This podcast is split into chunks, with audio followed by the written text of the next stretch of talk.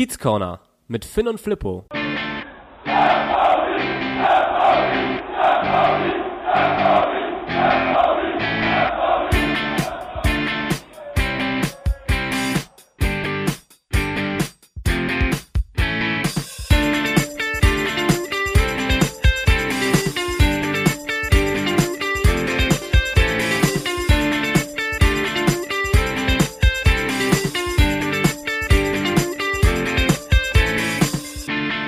Moin Moin, es ist Dienstag, der 1. Dezember. Der erste Advent liegt hinter uns. Der Glühweinduft liegt in meiner Nase. Und es wäre alles so schön auf dieser Welt, hätten wir nicht Corona und diese Negativserie des FC St. Pauli. Und damit herzlich willkommen im Kiez Corner. Ich bin hier heute mal wieder nicht alleine, sondern wie gewohnt mit Finn und sage ganz herzlich Moin Finn. Moin Flippo, vielen, vielen Dank. Heute Kiez Corner in einer ungewohnten frühen Laune. Äh, wir haben, okay, wir haben Viertel nach elf. Mitten in der Nacht. Quasi das Frühstücksfernsehen nur ähm, als Podcast. Ja, herzlich willkommen im Kiez Corner. Flippo, heute ist der 1. Dezember. Hattest du denn was Schönes in deinem Adventskalender drinnen? Oh, Mist. Mutti, hör zu, äh, ich habe ihn noch nicht geöffnet. Ich bin so ein, Ey, ich bin ey. so ein Mensch, ich stehe morgens auf und dann ist sekündlich alles durchgetaktet, bis ich das Haus verlasse. Bin trotzdem zu spät, immer. äh, und äh, der das, Heute warst du Öffnung- früher als ich hier. Wie bitte? Heute warst du früher als ich hier. Ja, du hast die Öffis benutzt, die mit denen ist ja nicht zu planen. Das, das, das stimmt natürlich. Nee, ich habe noch nicht reingeguckt. Äh, äh, Schande über mich, ich habe äh, das noch nicht geschafft. Mache ich nachher, wenn ich, gleich wenn ich nach Hause komme als erstes. Berichte unbedingt nächste Woche, was drin war. Mache ich. Hast du denn schon deinen Adventskalender geöffnet? Ich habe schon reingeguckt. Ich habe tatsächlich einen Bier-Adventskalender, Ah, um meinen Alkoholismus über den Dezember weiter fortzuführen. man muss es so sehen. Du äh, hältst die Wirtschaft in Gang. Du Ja. kurbelst es alles an. Deswegen hole ich mir auch jetzt ganz oft irgendwo Essen to go, Glühwein to go, was es jetzt ja auch überall gibt, an jedem Kiosk, an jeder Bäckerei, sogar bei meinem Thailänder vor, ähm, vor wenn, Ort. wenn der Glühwein Stammthai. beim Thailänder angekommen ist, dann weißt du, dass die Globalisierung geklappt hat. Wahnsinn, oder? ja, wir haben wieder heute eine Menge Themen zu besprechen.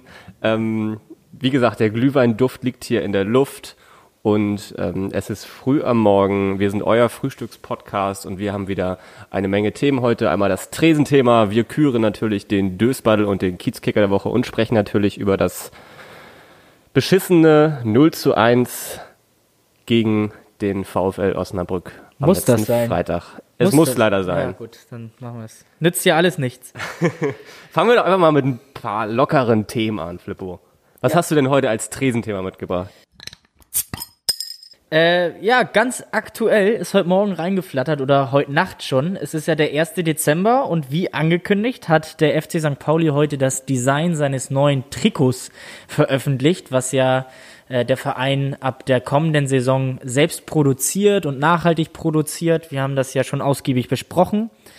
Da wurden heute ja die ersten Bilder des Designs und des Trikots veröffentlicht.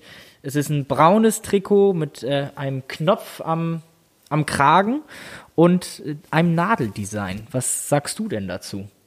Hast du es überhaupt schon gesehen?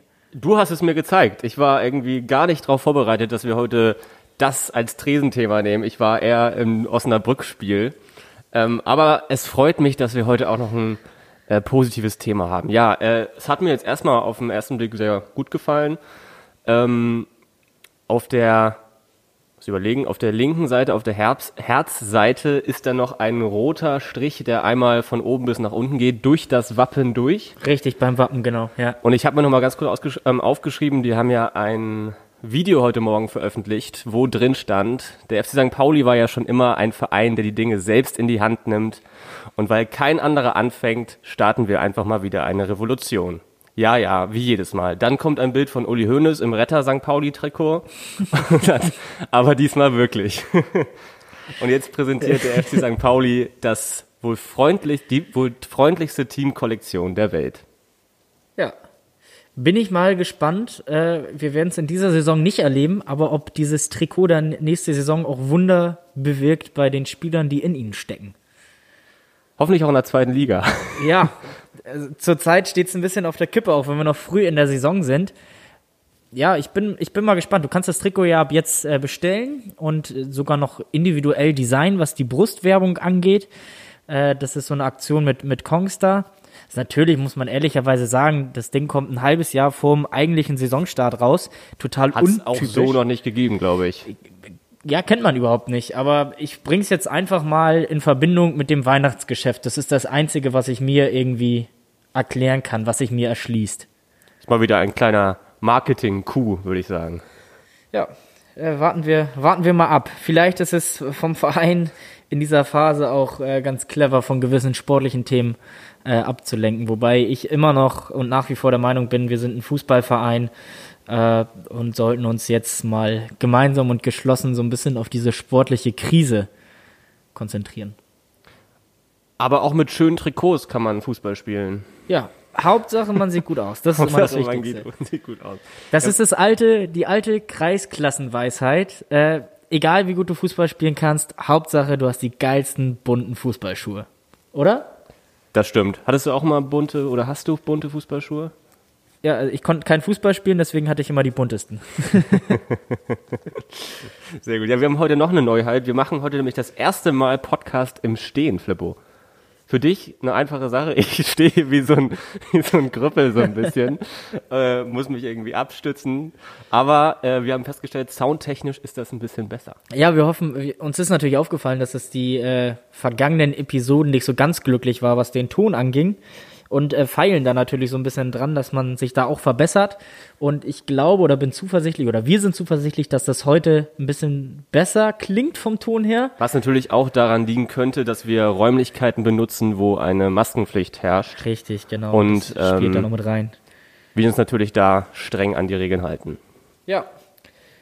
Gut, das war das Trikot. Ich bin mir gar nicht so sicher. Wenn du dich jetzt eben so ein bisschen da reingefuchst hast, äh, sie haben bislang aber nur das braune Trikot veröffentlicht oder gab es da schon irgendwie andere noch? Ich meine, das war nur das Braune. Also auf einem Bild war es ein bisschen dunkler, habe ich gedacht. Ja. Ähm, äh, das sah so ein bisschen dunkel, noch dunkler, brauner aus oder schon fast schwarz, aber ich glaube, das war das gleiche Trikot, nur mit einer anderen äh, Kameraeinstellung oder so.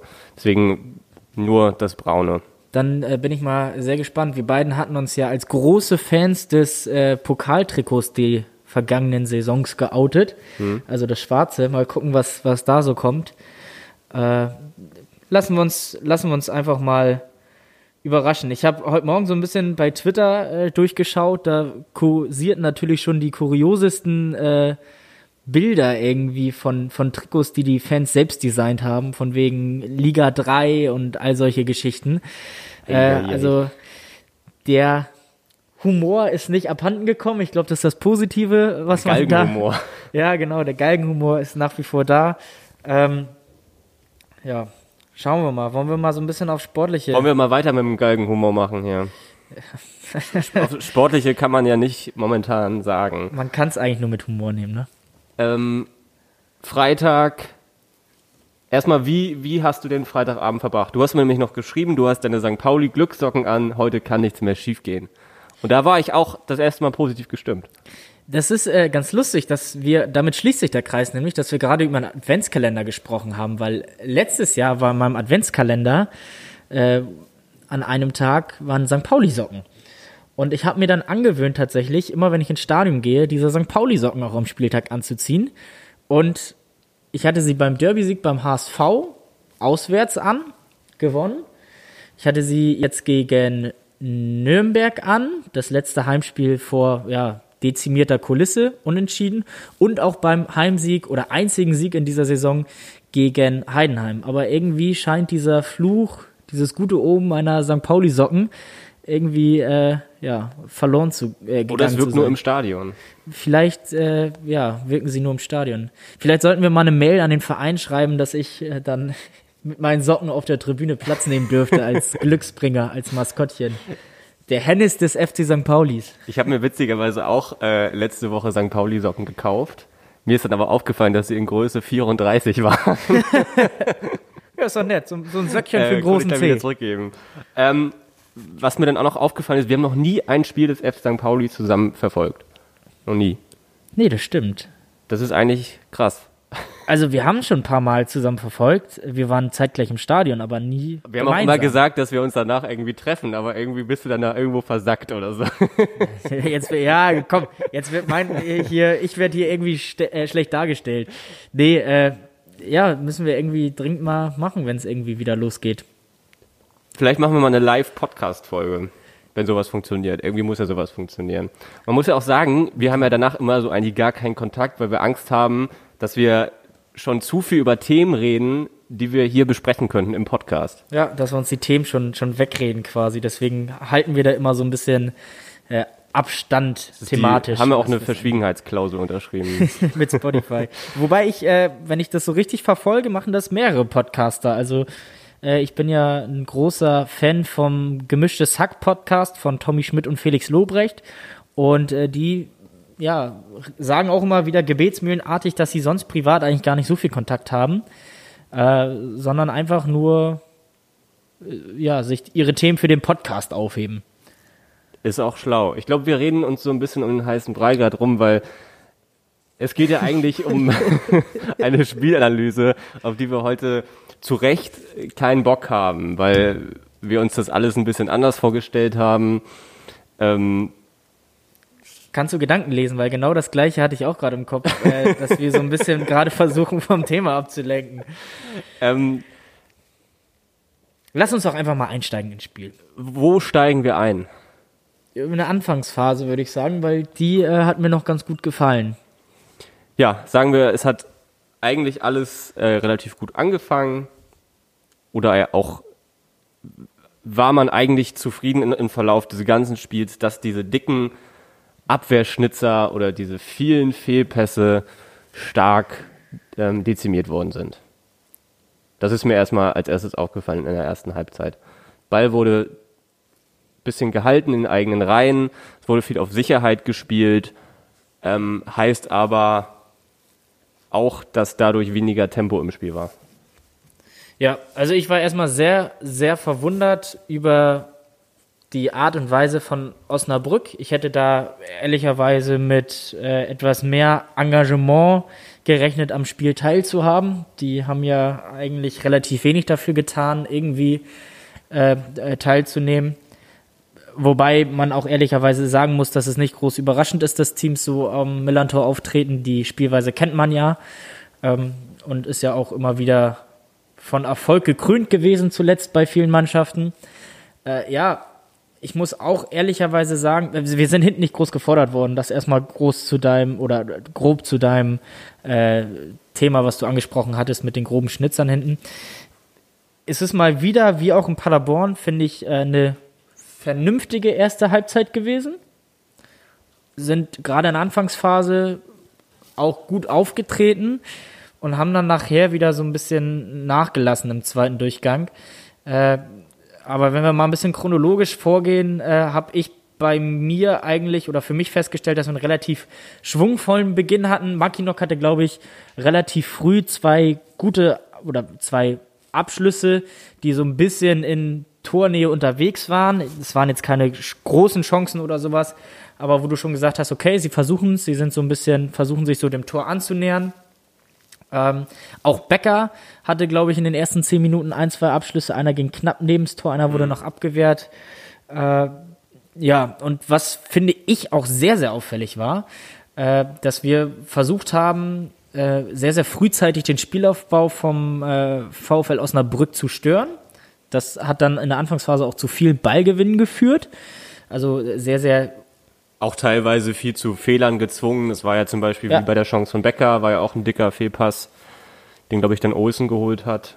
Ja, Und, weil wir einfach relativ hoch standen. Auch unsere Außenverteidiger waren beide sehr häufig in der Nähe des gegnerischen 16ers in der Anfangsphase unterwegs, standen also sehr hoch ähm, und haben eben auch weit in der gegnerischen Hälfte versucht äh, anzufangen zu verteidigen. Das hat Osnabrück, finde ich, sichtbar das äh, Spiel erschwert oder das Reinkommen ins Spiel erschwert. Man darf ja auch nicht vergessen, dass die am Montag zuvor eine richtige Ramme gegen Nürnberg bekommen haben. Das steckte sicherlich auch noch ein bisschen in den Köpfen.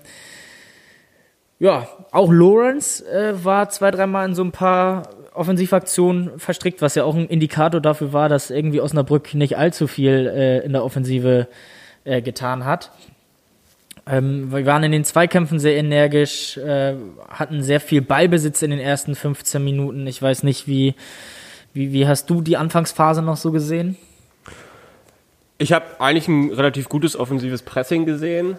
Ähm, ein Makinov wurde sehr oft gesucht, aber ich fand, es war jetzt nicht wirklich die wirkliche Durchschlagskraft, die er da mit sich gebracht hat. Das war dann eher ähm, Becker, der dann den Tor, den, oder würde ich sagen, die erste richtige Torchance hatte. Du hattest vorher noch die beiden von Mackinock angesprochen. Äh, dann hatte Benatelli noch eine relativ gute Schussgelegenheit, den er aber dann völlig versemmelt hat. Ja, der wurde geblockt, ne? Ich hab, äh, ich glaube, das war ein richtig guter Spielzug, die gute Ja. Abschlussmöglichkeit, wo äh, Kieré über Genau, das war klasse gespielt. Ja, jetzt, jetzt äh, fällt's mir gerade auch wieder ein. Ja. über unsere linke Außenbahn, glaube ich, Ja. der auf Becker reinlegt in den 16er, der dann noch die Übersicht hat, äh, um ins Zentrum auf den freistehenden Benatelli abzuspielen und der Schuss wurde dann geblockt. Aber das war ein schöner Spielzug. Auf jeden Fall.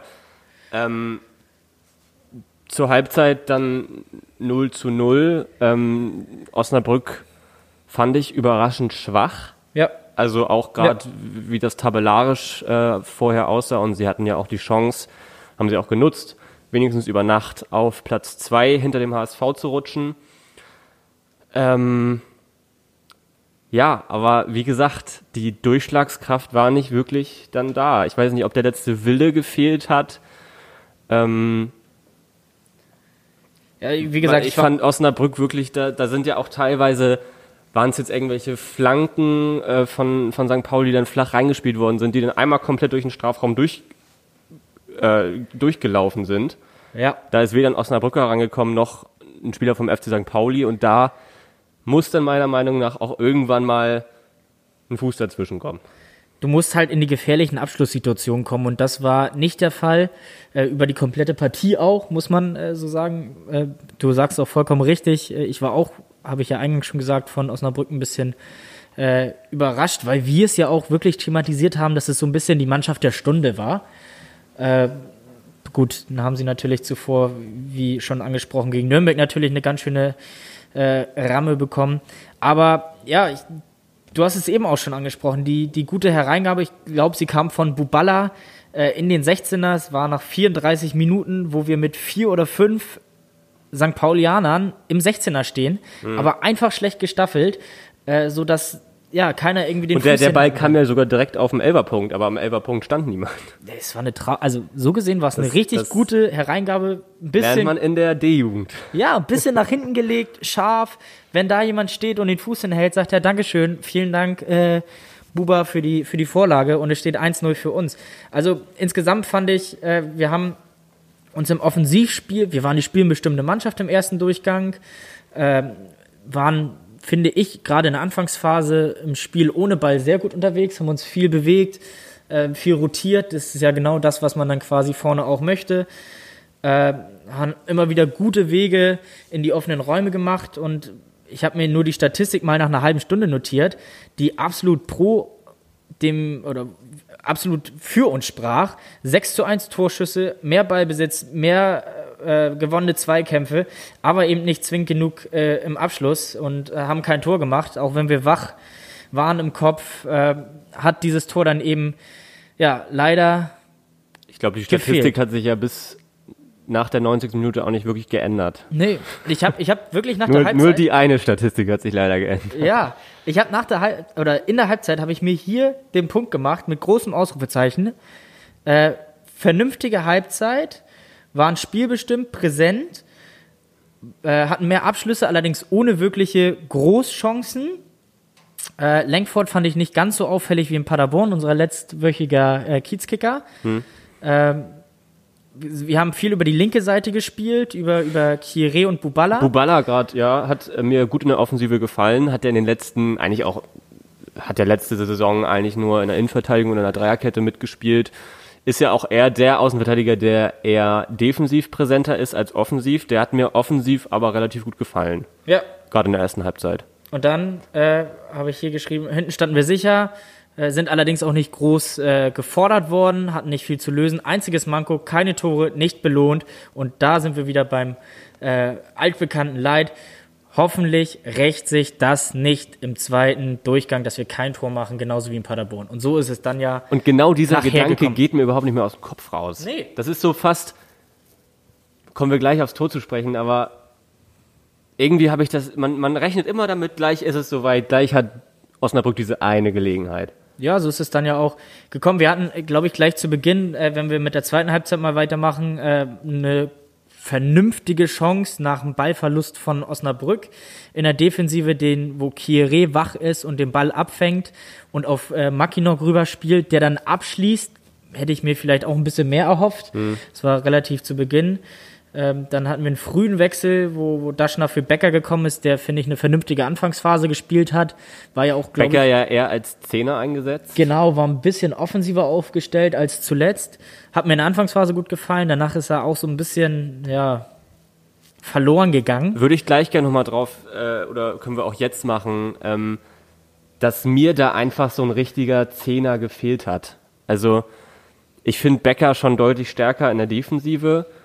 Oder äh, was ich eher damit sagen will, dass einfach ein Zehner gefehlt hat, der einen Mackinock häufiger in Szene setzt. Oder auch besser in Szene setzt. Ja, ja, kann man, kann man tatsächlich drüber sprechen, wobei ich wirklich sagen muss, diese, diese Ansätze in Richtung Tor zu kommen, sind ja tatsächlich teilweise da gewesen. Mir fehlen diese, diese wirklichen, das Herausspielen der Großchance. Du hast natürlich recht, dass von der Zehnerposition nochmal dieser eine geniale Pass kommt, der den Spieler, in, den, den Stürmer dann wirklich so frei spielt, dass er ganz klar frei vorm Tor steht und das Tor dann auch macht. Äh, wobei ich auch sagen muss, dass für mich Mackinock, ich finde der spielerisch gut, ist sicherlich ein bisschen unglücklich in seinen Auftritten jetzt zuletzt gewesen, aber irgendwie werde ich dieses Gefühl von Spiel zu Spiel, also das Gefühl wird immer größer bei mir und ich werde es einfach nicht los. Die Torgefahr. Die Torgefahr ist einfach nicht da. Also vielleicht wird so ein Burgstaller jetzt helfen oder ganz wahrscheinlich wird so ein Burgstaller jetzt helfen. Ich weine da so ein bisschen Fährmann und Diamantakos nach. Das sind Abschlussspieler. Da scheint Mackinock irgendwie für mich nicht zu sein. Vom ersten oder vom aktuellen Eindruck her.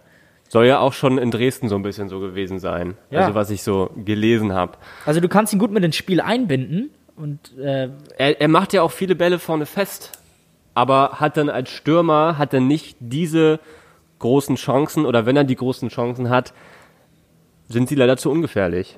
ja, Zum Beispiel wie bei dem, äh, was du gerade ange ähm, angesprochen hast, der Fehler von Osnabrück Torwart, Kiri kommt rein, ähm, passt auf Mackinock und dann kommt so ein ungefährlicher Ball aus sieben Metern aufs Tor. Ja, und wenn, wenn ich da mal überlege, Diamantakos in der vergangenen Saison, ich will nicht sagen, dass Darf ich sagen, dass der abgewichster ist? Ja, kaltschnäuziger. Ja. Das ist es dann einfach. Also, wenn ich überlege, wie der teilweise äh, die Bälle mit was für einer Wut, auf, einige meinen vielleicht, es war blind, aber mit was für einer Wut und Kraft er diese Dinger dann auf den Kasten gehauen hat, die waren dann einfach mal drin. So, das fehlt mir so ein bisschen. Dieser, diese wirkliche Entschlossenheit beim Torabschluss, was wir auch zu Beginn der Saison hatten, wo, wo Kieré ein, zwei so eine Aktion hatte in Bochum, gegen Heidenheim das 1-0 habe ich in Erinnerung. Ähm, ja, das sind so, diese Situationen fehlen mir aktuell in der Offensive. Das ist zu wenig, finde ich. Machen wir weiter mit einem guten Freistoß von Salazar, der auch ein bisschen untergegangen ist in dem Spiel. Meiner Meinung nach. Ja, ja, bin ich bei dir. Ähm, jetzt bin ich gerade ein bisschen abgelenkt, weil wir zugeguckt Zugeguckt. Wenn wir jetzt Zugucker am Fenster. Die ersten, die ersten Groupies kommen hier gleich rein. Nee, ist ein bisschen untergegangen. Äh, guter Freistoß allerdings von Salazar. Hat er schon zwei, dreimal äh, bewiesen, dass er die Dinger ganz gut aufs Tor bringen kann, dass er sie scharf bringt und mit richtig äh, Zunder dahinter. Ich glaube, ganz knapp neben Pfosten wäre er eingeschlagen, wenn der Keeper nicht in letzter Not geklärt hätte zur Ecke. Ähm, ja, in der Folge ist der Ball sogar nochmal durch den 16er gesegelt. Aber auch wieder haben wir da keinen richtig torgefährlichen Abschluss kreieren können. Trotz gut besetzter Box von der Manpower her. Also, wie vorher einige Male auch schon in dieser Partie. Genau. Dann hatte noch Langford eine relativ gute Gelegenheit, die mich so ein bisschen an die Benatelli-Chance in der ersten Halbzeit erinnert hat. Mhm. Super Schusschance, trifft den Ball aber wieder irgendwie völlig woanders und haut den dann fünf Meter daneben. Ähm, solche Dinger müssen dann einfach auch sitzen. Ja. Zumal, wenn du das spielerische Übergewicht hast und der Gegner nichts macht. Osnabrück hat nichts gemacht. Nee, die waren äh, schwach. Ja, tot. Also es war wirklich schwach. Hatten dann irgendwann, ich glaube in der 78. den ersten richtigen, die erste richtige Chance, die dann ein bisschen vorbeigegangen ist. Ich ja, wir haben die ersten, in der ersten Halbzeit die Chancen, die Osnabrück hatte, würde ich jetzt nicht dazu zählen. Das war jetzt ja alles sehr ungefährlich. Wir, wir haben nach, nachher Osnabrück natürlich äh, ein bisschen mehr Räume bekommen äh, in unserer Defensive, weil wir ja auch umgestellt haben, glaube ich, auf Dreierkette. Zumindest sah es zeitweise so aus ähm, mit, dem, ja. mit dem Wechsel Ditgen für Buballa. Das genau, war ein ganz klares offensives Zeichen von der Bank von Schulz, dass wir wollen auch vorher schon, dass er Daschner nochmal für Becker gebracht hat nach einer knappen Stunde. Zierreis raus, Knoll nochmal rein. Das ist ja auch nochmal ein, ich weiß jetzt nicht genau, hat Knoll in der Dreierkette dann gespielt? Ja. Also ja. zumindest hat er sich erstmal da angesiedelt.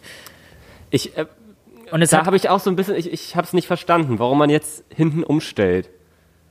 Ähm, ich hatte so ein bisschen das Gefühl, dass die Mannschaft dadurch, äh, weiß ich nicht, irgendwie das Spiel nicht mehr so im Griff hatte.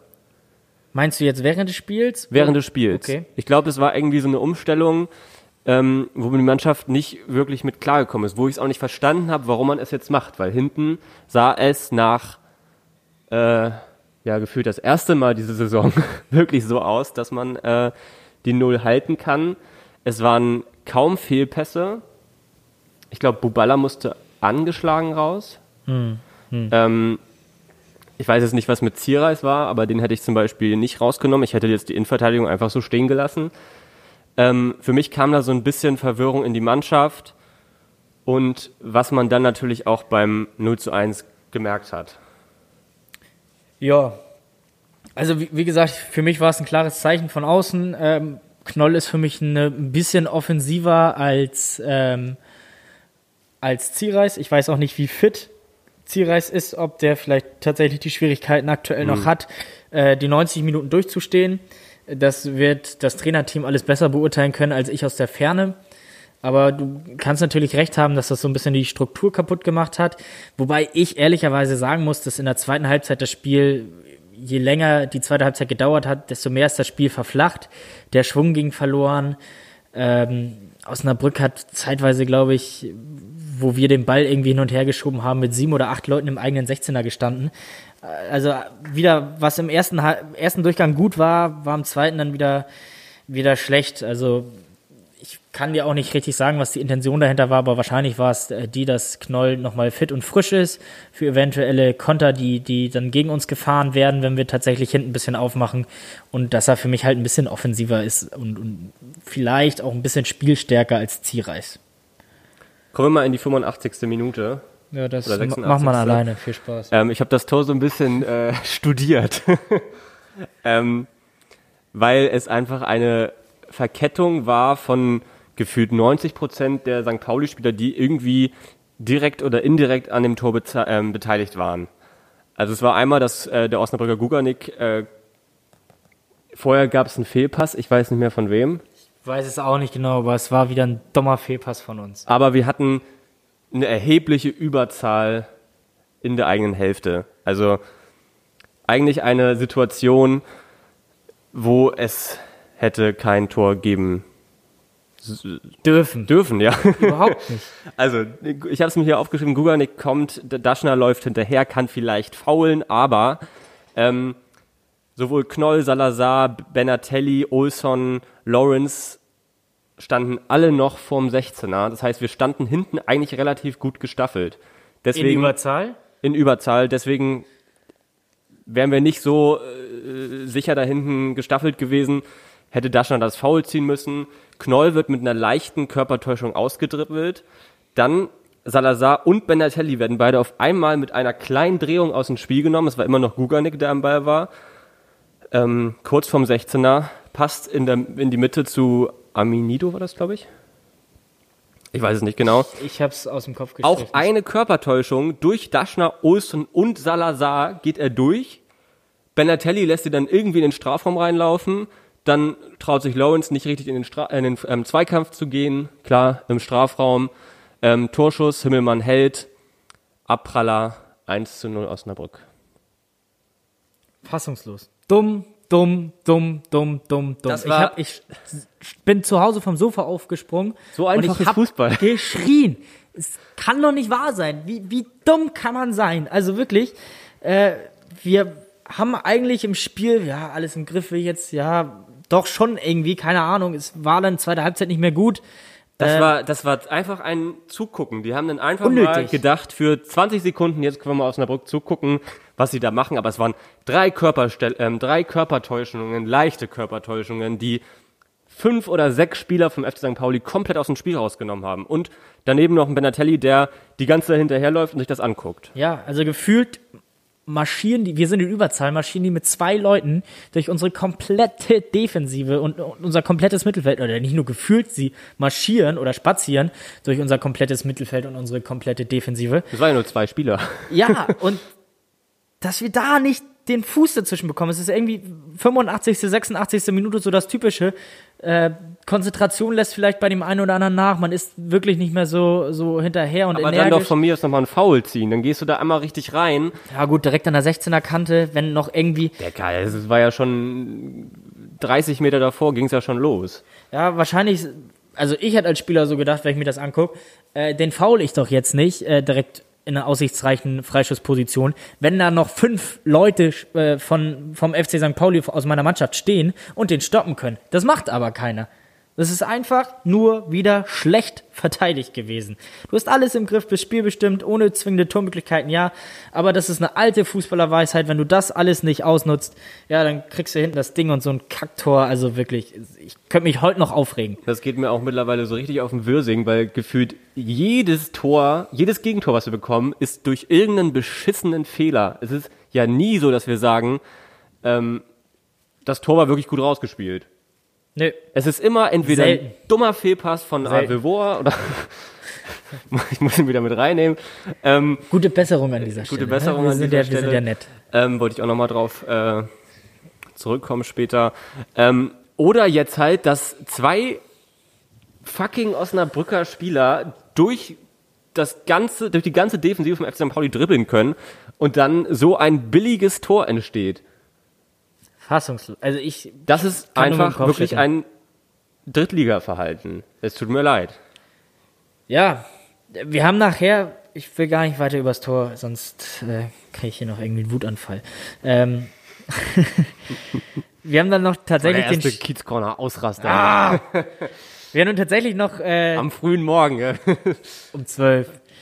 Wir- haben dann tatsächlich nochmal die Chance, dieses, dieses Unentschieden wiederzuholen, sozusagen. Ecke Salazar, das war, glaube ich, die letzte Möglichkeit, der Schlusspunkt der Partie. Äh, und Mackinock läuft in den Ball rein, Kopfball knapp über die Latte, auch wieder nicht genutzt. So, damit war's das. Osnabrück reicht eine Tormöglichkeit, um uns zu besiegen und nehmen 85 Minuten quasi oder 80 Minuten nicht am Spiel teil. Äh, Jede Statistik spricht für den FC St. Pauli, ja, außer die wichtigste. Die Toranzeige, ja. Wenn ich so ein Spiel herschenke und vor allem auch die Punkte so verschenke, dann bin ich absolut selbst schuld, äh, wenn ich da stehe, wo ich jetzt stehe in der Tabelle. Das ist dumm, absolut selbstverschuldet, hat Schulz ja, glaube ich, auch schon zum zweiten Mal wieder gesagt. Man hatte alles im Griff in dieser Partie. Osnabrück war tot über 90 Minuten und dann vertändelst du dieses Spiel so unnötigerweise in so einer Situation, die du auch hast. Das also wirklich, die letzten Partien, muss ich ehrlicherweise sagen, ähm, trotz der guten Phasen, die wir immer haben, ist das aktuell nicht wirklich zweitligareif, was wir da präsentieren. Auf keinen Fall. Obwohl mir eigentlich insgesamt hatte ich den größten Teil den Eindruck, dass mir die Abwehr oder die Defensive gut gefällt. Ja, aber wir sind nicht, wir sind aus meiner Sicht nicht richtig gefordert worden. Nee. Ich glaube, also vielleicht jetzt noch äh, Braunschweig am, am Freitag, äh, am Samstag. Wobei bei unserer brillanten Auswärtsschwäche wird das wahrscheinlich auch äh, wieder was Ernüchterndes. Aber viel schwächer als Osnabrück jetzt werden die Gegner nicht. Auch Nee. wenn die eine Menge Punkte haben, aber so wie Osnabrück aufgetreten ist, wir werden kaum einen Gegner in der, diesen, dieser Zweitligasaison haben, die viel, viel schlechter als Osnabrück auftreten werden. Sehe ich so. Keine Ahnung. Würde ich auch so sehen, vor allem, weil Osnabrück ja eine Mannschaft ist, die sich nicht hinten reinstellt. Ich glaube, irgendwann werden dann vielleicht die Würzburger Kickers kommen, die werden sich dann hinten reinstellen. Da wird es nochmal schwieriger, wenn du so eine ähm, Offensive hast wie der FC St. Pauli momentan. Ähm, Absolut torungefährlich die letzten äh, drei kommen Spiele. wir, wollen wir direkt auf den äh, Dösbattle der Woche zu sprechen kommen? Ja, bitte. Hau raus. Ähm, hier ist der Dösbattle der Woche, heute mal ungewohnt spät. Hau raus. Wir haben es Erzähl. gerade so ein bisschen angesprochen. Wir haben heute uns ähm, keinen Spieler ausgesucht, ähm, sondern haben einfach gesagt, die Torflaute sind ja gerade schon so ein bisschen temperamentvoll daran gegangen. Lass uns mal wieder mit kühlen Kopf versuchen, das zu analysieren. ähm, drei Spiele ohne Tor. Man kann eigentlich vom dunklen November sprechen. Wir haben drei Spiele im November Der November. Blues. Richtig, genau. Also so ein bisschen diese Herbst-Winter-Depression äh, beim FC St. Pauli auf dem Spielfeld. Drei Spiele im November, keinen einzigen Punkt, äh, keinen einzigen Treffer. Nachdem wir zuvor so ein bisschen die ungewohnte Torfabrik waren der Liga, haben wir geknipst ohne Ende und, und Treffer erzielt ohne Ende. Ja, ist das schon relativ ernüchternd, äh, weil mit der Torgefälligkeit hatten wir in den letzten drei Spielen ungefähr genauso viel zu tun wie äh, Kim Jong-un mit der Demokratie.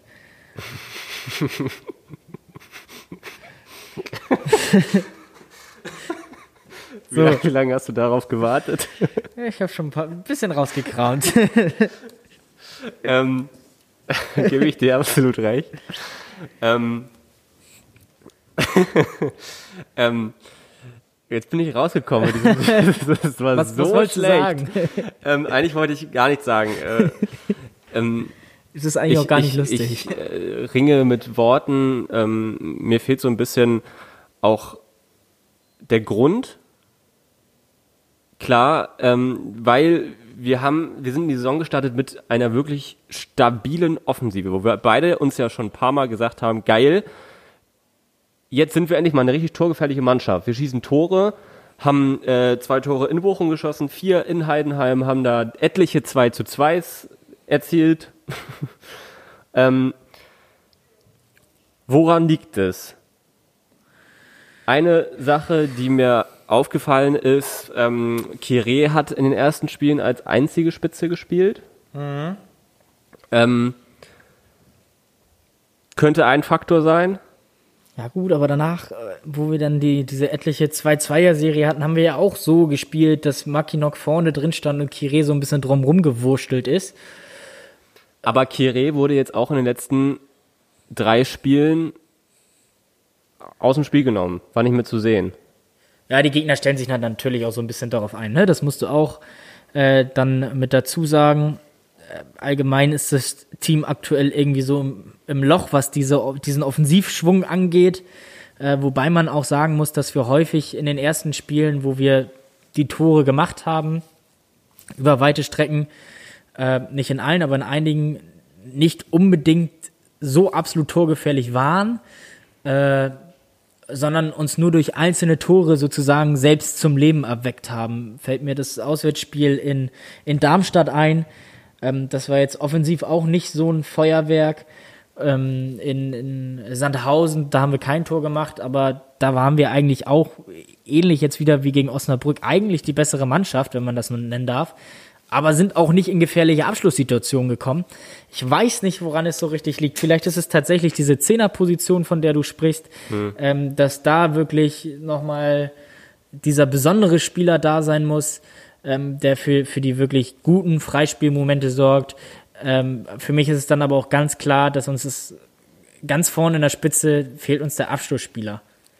Und du kannst nicht immer darauf hoffen, also kannst du schon und ist sicherlich auch vorteilhaft, aber du kannst nicht alle, alle Hoffnung auf, auf äh, Salazar und Kire setzen, die dann irgendwie aus der zweiten Reihe irgendwo die Dinger aufs Tor ballern und dann geht da mal einer rein. Du brauchst halt vorne keinen eine offensive, einen treffsicheren Stürmer und den haben wir aktuell nicht. Mackinock macht die Bälle gut fest vorne, macht ja, ist ja jetzt schon sein absolutes äh, Markenzeichen, ähm, die Brustannahme. Kommt ja auch kaum einer ran, ne?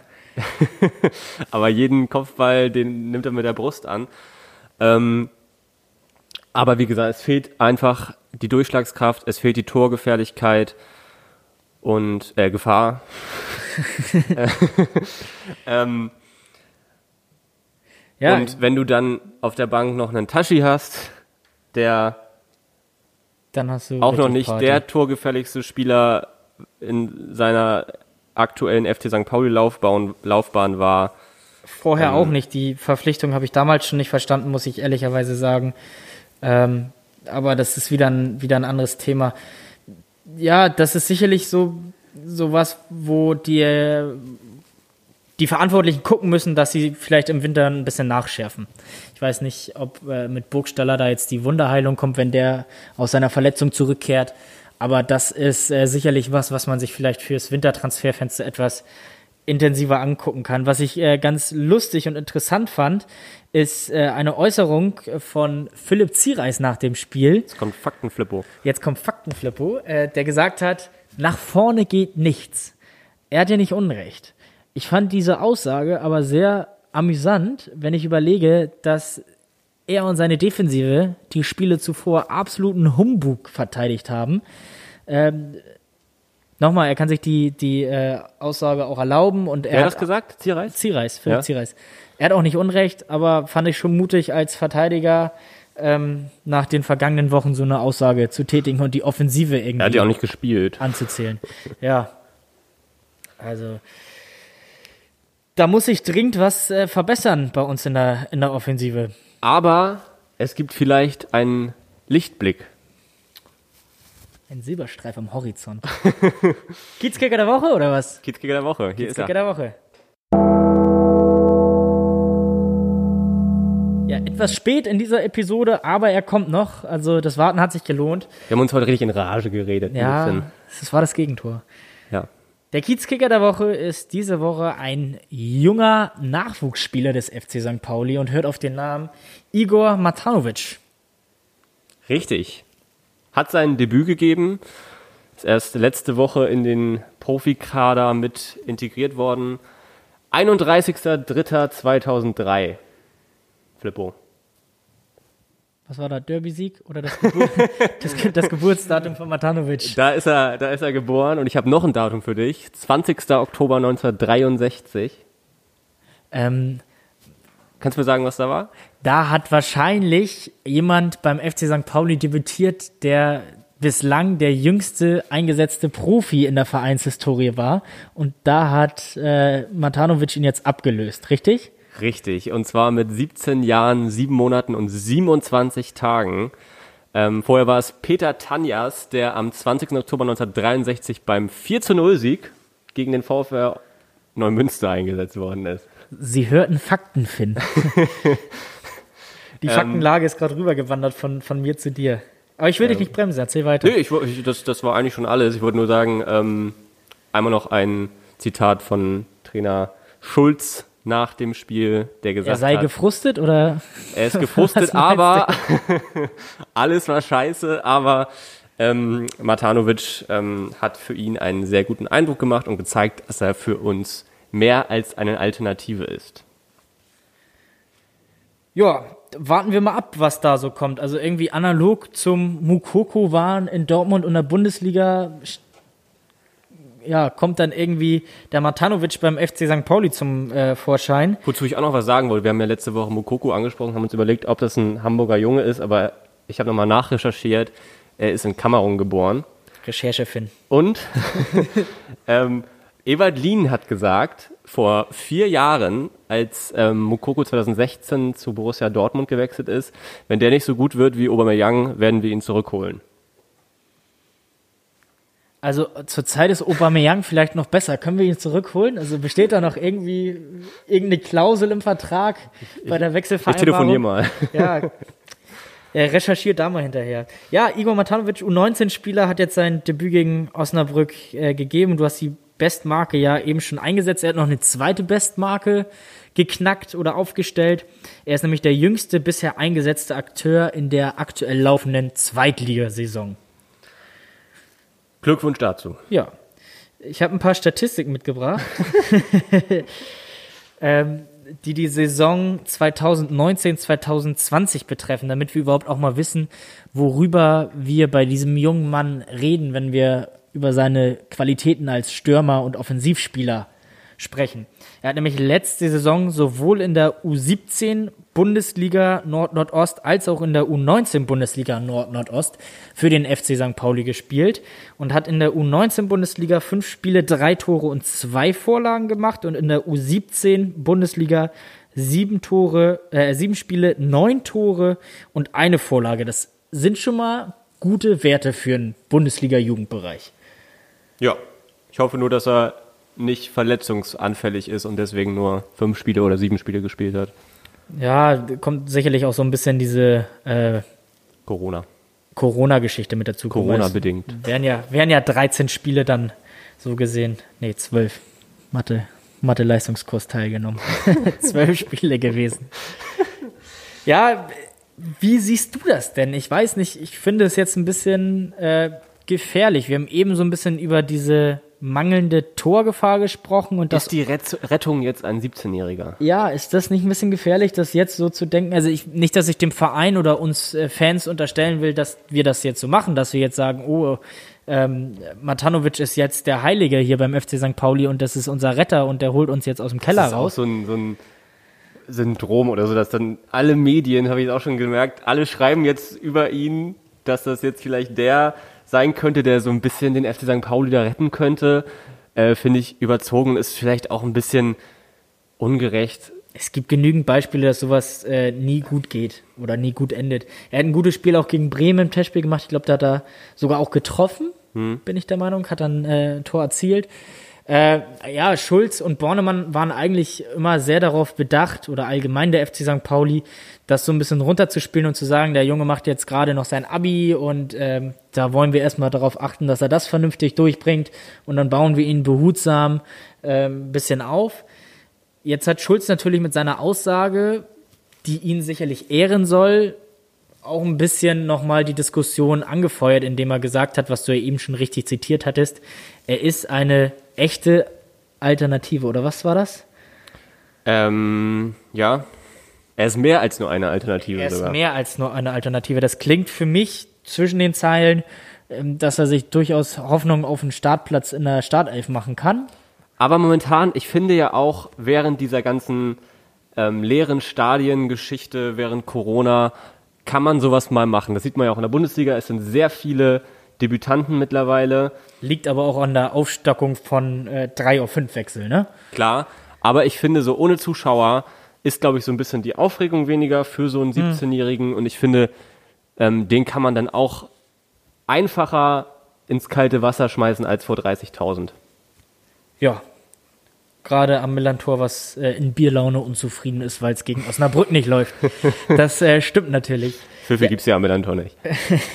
Nein, aber trotzdem Leider. Äh, so das ein oder andere Gepöbel aus der Mega-Ecke. Flippo, wir haben heute uns so ein bisschen in Rage geredet.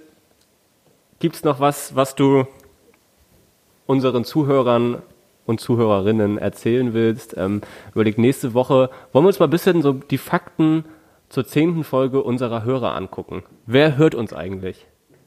Wollen wir das nächste Woche zur Jubiläumsfolge machen? Machen wir nächste Woche, auf jeden Fall.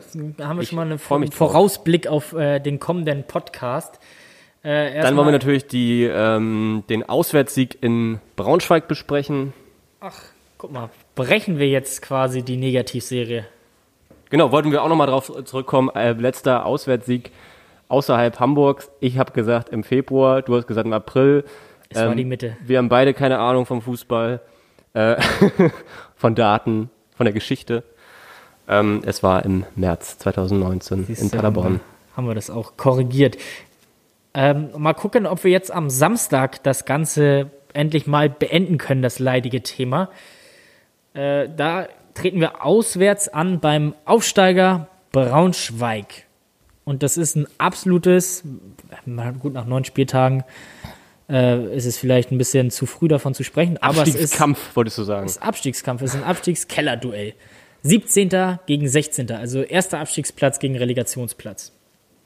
Da ist es jetzt so, äh, auch wenn Schulz immer gerne davon redet, dass wir keinen Druck haben, aber wir haben tatsächlich in dieser Partie den Druck zu gewinnen. Wir sind meiner Meinung nach, ich weiß nicht, ob du das anders siehst, zum Siegen verdammt. Auswärts in Braunschweig. Müssen drei Punkte her, sonst weiß ich auch nicht, was uns die Saison irgendwie noch retten kann. Also na klar, es sind noch viele Spiele, aber wenn du dann solche Spiele verlieren solltest, wie auch schon jetzt gegen Osnabrück, dann ist es leider nicht Zweitliga würdig. Ja, also für mich ist es so entscheidend, äh, Schulz sagt immer, oder, oder Tune hat vom, vom HSV, der Trainer hat jetzt auch gesagt, für mich ist die Tabelle nach dem 34. Spieltag entscheidend. Schulz hat gesagt, Was für eine Aussage. wir, wir können uns so ab Spieltag 28 bis 30 können wir uns über Druck oder sonstiges unterhalten. Äh, ich bin der Meinung, dass wenn elf bis zwölf Spieltage absolviert sind, ist das ein Drittel der Saison. Dann kann man schon mal so ein bisschen, also ist für mich die Tabelle schon so ein bisschen Man sieht, wo es aussagekräftig. hingeht. Genau. Und wenn wir dann auf Platz 17 stehen, dann Vor allem nach dieser Torflaute oder mit dieser Torflaute, in der wir uns ja noch befinden. Richtig. Also gut, wir sind jetzt, äh, haben jetzt erst den zehnten Spieltag vor der Tür. Mit 17 Gegentreffern ist das natürlich schon sportlich. Aber aus, wenn man dann in Braunschweig nicht gewinnen sollte, aus zehn Spielen nur ein Sieg ist dann deutlich zu wenig. Äh, Und man muss auch nicht nur gucken, dass man da unten wirklich rauskommt und sozusagen für sich selbst für ein positives Erfolgserlebnis sorgt, sondern auch, dass man so den Anschluss zu den Mannschaften davor nicht ganz verliert. Hoffen wir auf das Beste, Flippo. Am Samstag wissen wir mehr und nächste Woche melden wir uns dann wieder zurück im Kiez-Corner. Genau. Nochmal ganz kurz, Christopher Abelvor hat sich erneut eine Verletzung am linken Sprunggelenk zugezogen, soll kommende Woche, beziehungsweise diese Woche in München operiert werden. Ähm, wir wünschen gute Besserung. Auch von mir. Äh, da übrigens noch eine lustige, nette Anekdote aus dem Social Media dazu. Wirklich als Abschluss. Äh, alle Spieler haben in ihren Instagram Stories oder viele Spieler haben in den Instagram Stories äh, Comeback Stronger und gute Besserung und sowas äh, ausgerichtet an Christopher Avevo. Äh, James Lawrence hat was ganz Interessantes gemacht. Äh, der hat geschrieben Comeback Better. Fand ich ganz nett. Bin ich äh, über unsere Dauerkartengruppe äh, so ein bisschen drauf aufmerksam geworden. Das war, musste ich schmunzeln. Ich weiß nicht, ob es Wären beabsichtigt wir auch war. mit zufrieden. Ich glaube, äh, ein Spieler, den wir des Öfteren schon kritisiert haben, also Christopher Abelvor. Aber nichtsdestotrotz, äh, Gute Besserung. Capitano, schnelle Genesung. Auf jeden Fall. So, Sind wir Heute durch? mal eine Überlänge Kids Corner. Es hat wieder eine Menge Spaß gebracht. Ähm, nächste Woche bringt hoffentlich noch mehr Spaß mit einem. Doppeltorschützen Igor Matanovic in der Jubiläumsfolge. Wenn ich dir So mal das entsteht, Wort so entsteht dieser Druck, Flippo. So entsteht dieser Druck. darf. Alles klar, Finn. Ich wünsche dir eine schöne äh, erste Dezemberwoche. Wünsche ich dir auch. Viel Spaß beim Öffnen der Adventstüren. Danke, danke. Viel Spaß beim Glühwein trinken. Danke dir auch und ein schönes zweites Adventswochenende. Und äh, damit verabschieden wir uns. In Hamburg sagt man Tschüss. Ciao.